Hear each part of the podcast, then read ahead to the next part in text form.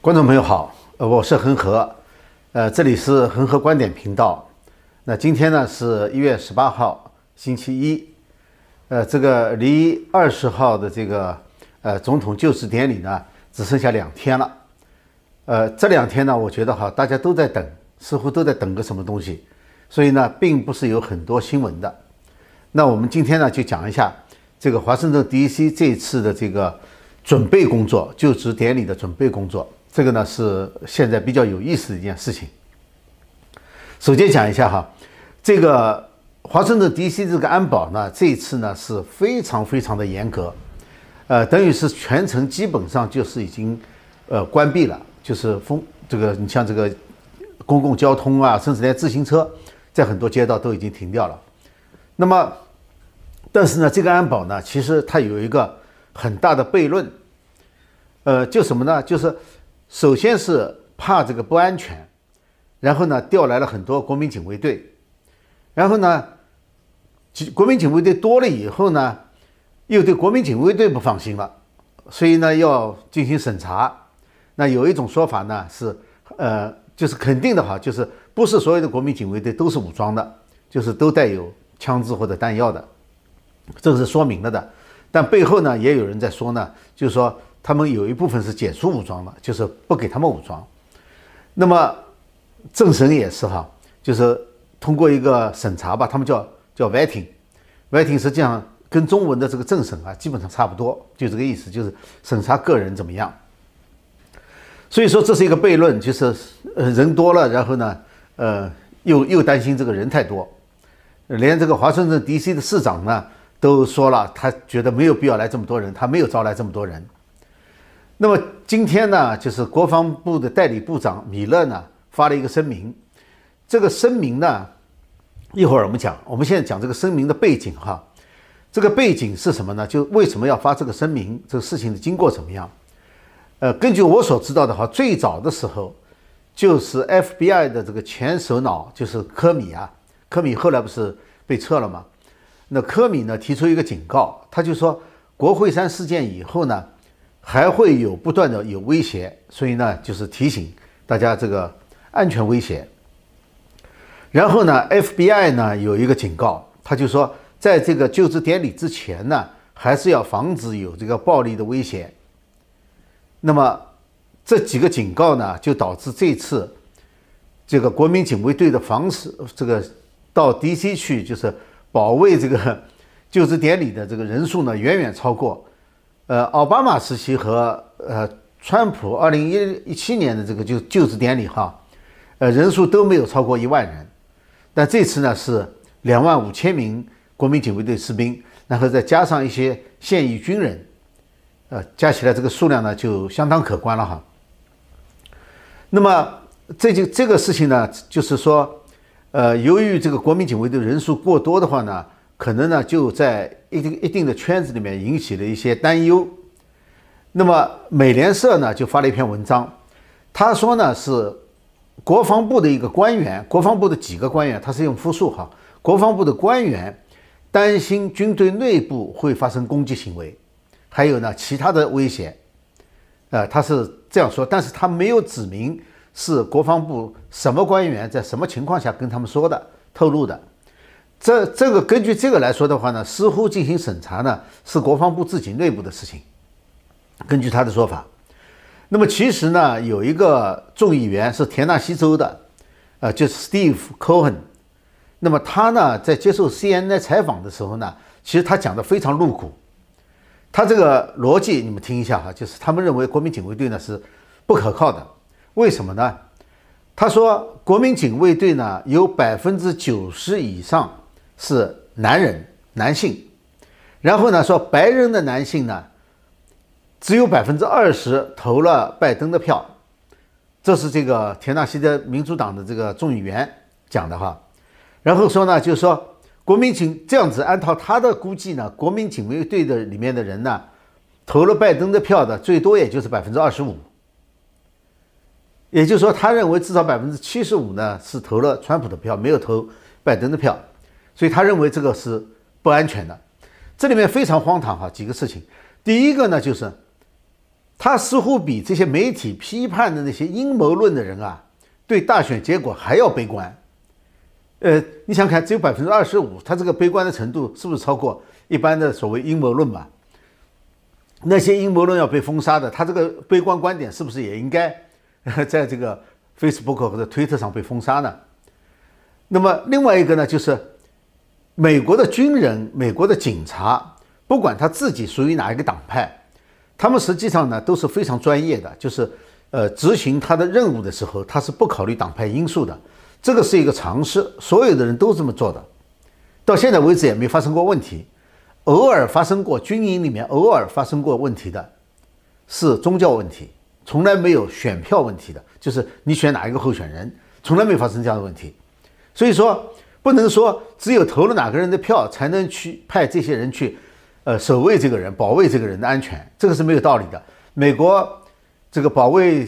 这个总统的这个特勤局的人。也从来没有分过你是哪个党派的才能去保卫哪个人嘛，从来没有过这样的事情。所以说这个政审就是非常不正常的现象，因为我们知道啊，当然政审这个词他们不这么用，但是我们知道在中国它是有政审的。呃，以前现在我不知道哈，以前从出生开始就给你记录，上学开始就有记录，你自己有一个档案，这个档案里面有每一次每一级给你审查的意见书在里面。就决定你将来找工作啊，或者是你升迁啊，或者提拔呀，什么东西啊，都是要根据这个里面的这个内容来的。这就是政审、政治审查。这个就是没想到哈，美国现在也开始就政治观点问题来审查能不能合适某一个工作了。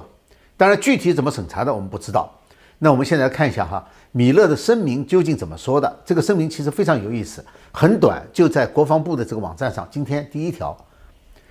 他大概的意思呢是说，就是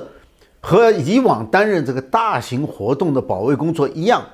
就是国防部呢会对这个华盛顿 D.C. 地区的这个国民警卫队的成员呢进行审查。呃，他说虽然没有情报显示存在着内部的威胁，就是尽管没有威胁，我们还是要审查一下，这是常规。呃，他说这种审查呢一般呢是执法机构来做的。呃，但这次呢，因为国民警卫队和军队就是介入做保卫工作的人数太多，这个规模太大，所以呢，他感谢这个 FBI 的帮助。也就是说，这次的审查呢，可能有一部分是在 FBI 的帮助下完成的，呃，就是这么一个意思。那么，当然它比较长，呃，具体的我就不去讲了哈。那么它什么意思呢？它的意思就是，这是一个常规操作。并不特别，也不是应哪一个人的要求。我们知道他们可能接受到很多压力，但是他说他的这个声明的意思就是，我们并不是接受了哪个人的压力而去做这件事情的，只是一个常规而已，只是为了表示谨就是谨慎而已。呃，而且他说呢，就是到现在为止没有发现有内部的威胁，也就是说，呃，现在是公事公办，就这个意思。那么这个呢，实际上就把外界的一些压力呢，就给化解掉了。就是说，我们做了，而且保证啊，说每块石头都要翻开来看。但是呢，这是常规操作，所以他就委婉的驳斥了对这个国民警卫队和对军队的这种无端的怀疑和指控，他等于是把这个挡回去了。呃，这就是他关于这个 vetting，就是关于审查的这么一个解释。那今天把这个解释出来呢，我觉得还是很有意思的。就是作为国防部，他其实是应该为自己的士兵这个负责的。就是说，如果说这些士兵遭到了媒体或者这个政客的这些攻击的时候，国防部应该是有责任出来做解释，保护自己的士兵。这应该是这样子的。所以说，这个我觉得它有这样的作用。那么现在我们来看一下哈。就是华盛顿 D.C. 这么严密的这个防守，它究竟是防谁？因为在美国，其实我们很少看到这么严厉的防守，就是这个保卫。在中国，我们当然经经常看到了。那么安保措施呢？它都是有目的、有有重点的，它不可能说，呃，全面防卫，就说没有重点的全面防卫，一般不可能，因为它总有一个假想的，哪里会出问题，只有在这个地方呢，重点去防。那么像这种全面防卫的哈，那只有在中共那个地方，他才会这么大规模的全面防卫。那么今天呢，DC 大喇叭呢在那里叫，那有人把它放出来了。那个叫呢，好像是演习，就是发那个警报，就是真的到那天有什么事情的时候，他就发这个警报。那警报内容是什么呢？就是说在外面现在有安全威胁，呃，所以呢，呃，在房子里面的人呢是禁止进出，然后呢要避开外墙的这个门窗。如果在室外的话呢，要找一个掩体，这个。埋伏下来就是隐藏下来，隐隐藏起来，大概就这个意思。那么，呃，这是一个演习哈。那当然，美国这个发这个预言预言警报是很正常的事情。但是呢，像这种，呃，好像如临大敌的这种警报的话，在一个总统就职典礼之前发这种如临大敌的警报呢，还是我觉得还是不太寻常的。那么另外一个呢，就是。在这个国会呢，国会今天有一个议员提了一个提案，就是国会的三三九法案。那么这个法案是什么意思呢？这个法案就是在国会山的周围要筑一堵墙，来保护这个国会国会山。呃，所以呢，就这个提了个提案。那么这个提案呢，实际上是非常奇怪的，因为我们知道，川普总统在建这个边境墙的时候呢，是大家都反对的，认为不应该建墙。那么当时呢，还有人呃提到了一个问题，就是有些政客哈自己家里面是有高墙防护着的，呃，但是呢却叫整个国家呢不要防护。那现在呢似乎又是这个国会山对对国会议员呢要防护，呃，但是这个本来是很奇怪的一件事情啊，因为国会议员是民众选出来的，选出来的话就是说你是代表这些民众的，你并没有其他任何意思，为什么你对你代表的人要这么害怕呢？就这个是不正常的，在美国是不正常，在中国这是很正常的事情，因为中国的这个代表他不是选出来的，呃，所以说他当然要防着民众，但是美国它是选出来的，呃，就像我上次专门谈到的，就是国会山，你的选民甚至不是选民都可以随便进去的，就是你进去的话只检查一个，只检查你的包里面有没有什么问题，从正门进去一点问题都没有，就是看包里面有没有武器啊，或者是。爆炸物啊，或者是一些违禁的东西，如此而已，你都可以进去。那如果是你是这个选区的选民的话，那你事先打个电话给这个你选出来的这个国会议员的代表，你打个电话，他办公室里面有最低阶层的这个 intern，就是这个实习生，专门负责接待他来自家乡的人，他专门还带他去参观国会，是这样子的情况。怎么会要去筑一堵墙呢？那如果说国会需要墙保护的话，为什么一个国家就不需要边境墙来保护呢？那这个是讲不过去的。那么现在国会这么严格的这个防范措施，它是防什么人呢？是防有抗议的人吧？我觉得是不太会，因为任何抗议行动的话，哈，应该是大家会知道，而且现在基本上是这个华盛顿 DC 是封锁了，外面人根本就进不去，不大可能说是能够聚集起很多人。造成危险的抗议几乎是不可能的。我们可以看二十号那天，我估计哈基本上是没有人的。那么，呃，当然还有一种可能性哈，就是说把它封锁起来。当然有人提出来了，我相信这是一个阴谋论，所以我就不去讲它这个阴谋论什么意思了哈。就是说也可能呢，就是有人希望在这个时候，我们不要有记者或者是民众在那里目击将要发生的事情。呃，有人提出这样的质疑。那可能不可能呢？呃，这个当然这是 可能是算很多人认为这可能就是阴谋论了。那我们比较一下，在北京习近平阅兵的时候，那个大家都知道，呃，那时候呢就是搞庆祝活动的时候，那是那是戒备森严啊，外地人不能进北京，卡得非常严。然后北京呢，就是靠近这些活动地区的这些居民区。呃，不但是这个墙边不能靠人，外墙就是窗子、这个阳台都不能站人，甚至还有警察进到每一家去，就是朝这个大陆的、朝那些活动的那方面的那个方向的这个阳台上、窗子口都有警察守着，不让不让这个居民住在这里的人能够靠近。他是这种防范措施。那这那是在北京，所以这个事情呢，确实是有一点。我个人觉得哈有点过分了，呃，尤其是哈，就是说，呃，在这个，就是在需要保护的情况下，呃，我们讲哈，国会之所以提出来这么多事情的话，是因为今年国会山一月六号的时候有一个冲击事件。那么，其实你要比较一下的话，在去年夏天的时候，在美国好几个大城市发生了几个月的毁坏民众的生命财产的暴力行动，但是没有人提抗议，没有人。当时川普总统要派国民警卫队去，被大家抵制。认为那是和平示威。那么也就是说，对于这些国会议员来说，究竟是公民的生命财产重要，还是议员自己的安全更重要？况且议员的安全远远没有达到那些公民这个生命安全和财产受到损失的那种程度。因为现在已经有报告出来了，就是说并不存在一个就是有人试图去绑架或者是。对这个议员的个人生命安全造成威胁的这种，呃，计划是没有的。现在这个报告已经出来了，所以说，这个就是对这两件事情，对不同的生命是不是有不同的价值观来衡量？那这也是一个呃值得我们思考的问题。因为毕竟大家都是这个自己选出来的代表，自己选出来代表不应该害怕自己选民的嘛。那么。所以说，这个是一个呃值得我们大家考虑的一个问题哈，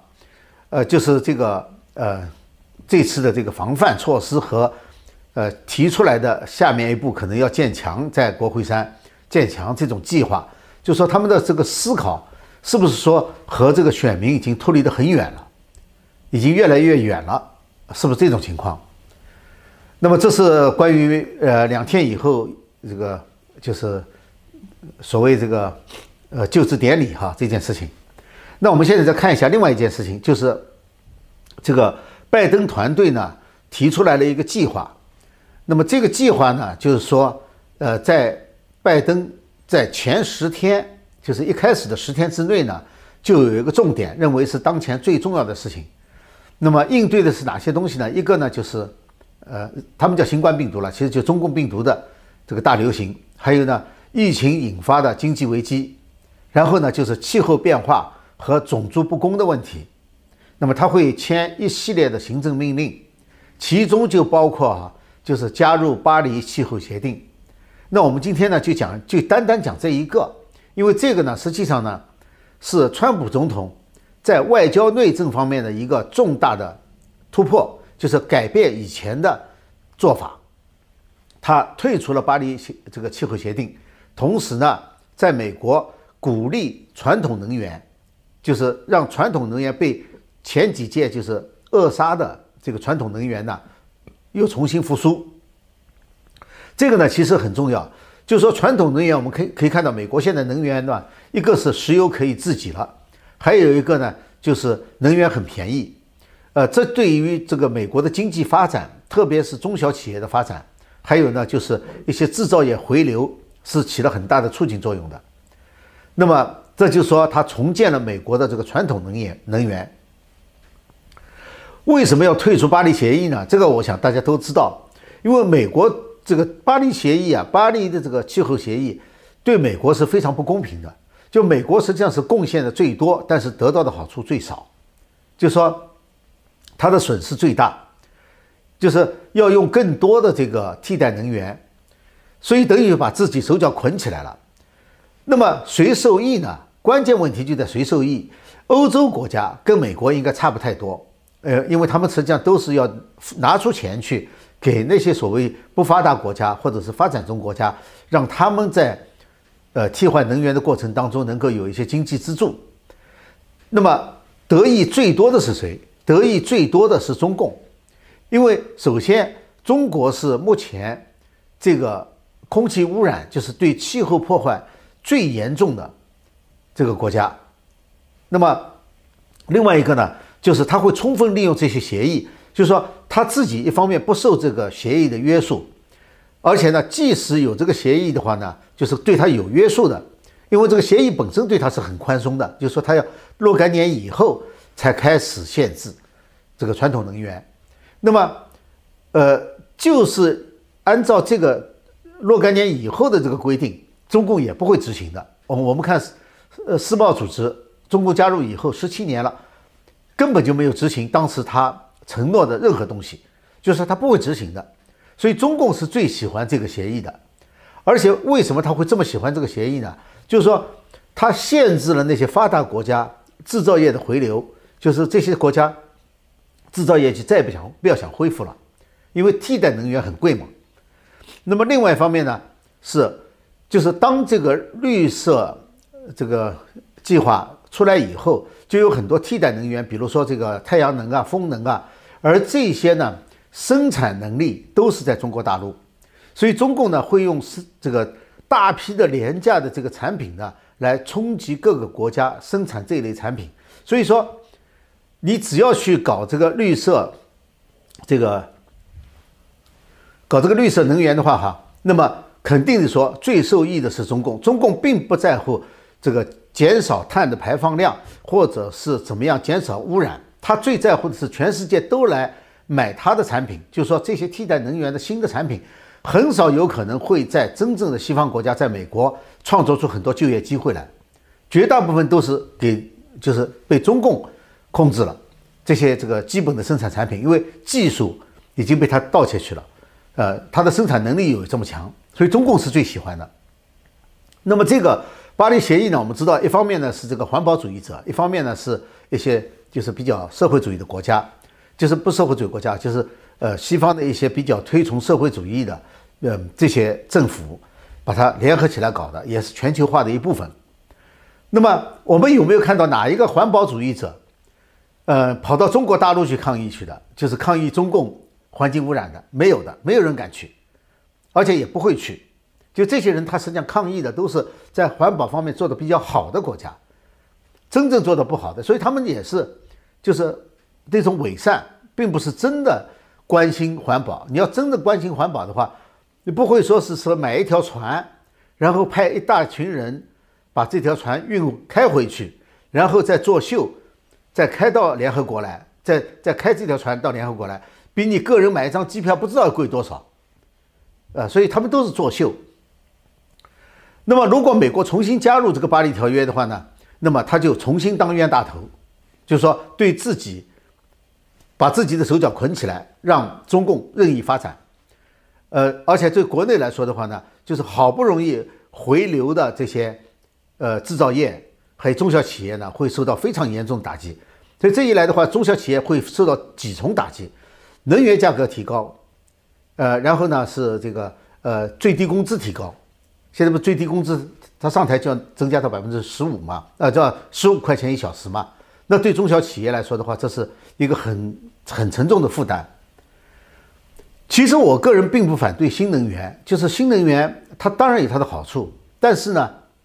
我们往往哈，我觉得哈是应该在这个科学发展的过程当中，逐渐逐渐的自然淘汰那些老的能源，而不是说一刀切的用这种方式来限制一些发达国家的发展，不应该是这样的。尤其美国不应该自己把自己捆起来，那个，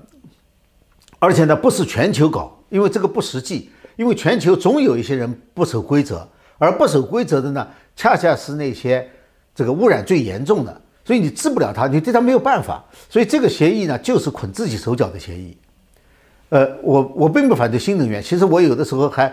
呃特别想装一个这个太阳能的什么 那个屋顶啊什么之类的。呃，但后来也也有人跟我说哈，装了屋顶以后呢，那个房子价格可能会要受点影响，因为一般的这个买家不大喜欢你装一个这个。太阳能的板在屋顶上的，有这种说法哈。其实呢，有的时候不需要是专业，因为我肯定不是搞这个专业的。但是呢，我觉得哈，有很多事情是用常识就可以判断的。你比如说这个电动车，那么电动车电，大家觉得好像是特别干净的能源，对不对？但是发电的过程当中，你还是在烧化这个化石燃料嘛，不是煤就是天然气嘛，你还是在烧，还是一样的嘛。那可能就是说。比较集中的在污染在一些地方，所以说它并不是说真的就是干净到什么程度。再一个呢，大量的电池，电池是这个废物当中它是有毒的，那么这些扔到什么地方去，这也是个很大的问题。另外呢，太阳能板，太阳能板大家都说太阳能是用之不竭，就是取之不竭的。那么太阳能板它在生产和丢弃的过程当中，会不会造成污染？这个我不知道哈，我只是提问，就是说，就是很多就在讲这种替代能源好处的时候，人们不会告诉你这些东西。从常识来说的话，都应该去追究一下，究竟这些真的是好还是坏。比如说在替代能源当中哈，就是说这种可再生能源当中有一个非常重要的部分就是水水能。但大家就知道了，在中国，大家都知道中共修了很多很多的坝，结果呢，造成了非常严重的生态问题，还有呢，就是呃生活问题，呃，然后呢，整个气候的问题，局部的气候还有大环境的气候都造成问题了。三峡大坝就是一个最典型的例子，既不能蓄水防洪，也不能蓄水放电，这个发电就这两者它是它是矛盾的，结果弄得两个都做不到。所以说，就是听上去很美好的东西，实际上它是隐藏了一部分不让你知道的东西，它不会告诉你。那么这是一个呃问题，我觉得是值得去大家考虑的哈。就是说，毕竟因为这是大家的事情，呃，因为能源一上来，在美国的大家马上汽油可能就要贵起来了。你看现在不是那个就是呃 Keystone 的那个呃油管，现在可能要停下来了。所以说。一些传统比较便宜的、方便的能源可能都会受到影响，这影响到可能所有的人。好，那么今天呢，就我想呢总结一下哈，就我今天讲两个问题。第一个呢是讲的华盛顿 D.C. 的这个就职典礼，它全程封城，而且很多人把它列出来说是封的程度比真的戒严还要厉害，还要严重。那么民选政府的最大特点就是什么呢？就是不不害怕人民。不害怕选民，所以我觉得这是一个，就是在美国的历史上，这不是一个常态。有人比较过了，说是林肯那个时候，林肯是在内战的边缘，他就职以后六个六个星期，内战就开始了，所以那个不能算。这是和平时期最严重的一次。另外一个题目，今天讨论的就是重新加入巴黎巴黎气候协定的问题，就是说，如果全球共同努力。合理的分担费用或者是分享成果的话，那么本来问题也不大，但实际上呢是做不到的，因为有中共，还有一些所谓第三世界发发展中国家，他们不会这么做。那么中共呢就更明显了，它是最大的污染，却要承却只承担最小的责任，它还不守规矩，所以我觉得在这方面，美国没有什么理由把自己的手脚给捆住。好，那么今天呢就跟大家聊到这里哈。呃，还是请大家订阅、呃点赞和转发。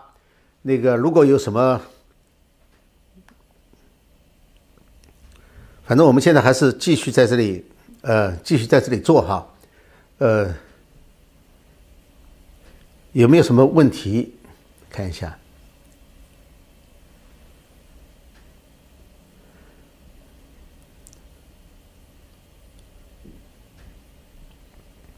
好，如果没有什么问题的话呢，我们今天就到这里哈。那呃，我们呃，今天星期一、星期三呢，还有还有一个直播哈。我们是一、三、五、六四次直播。好，谢谢大家，我们下次节目时间再见。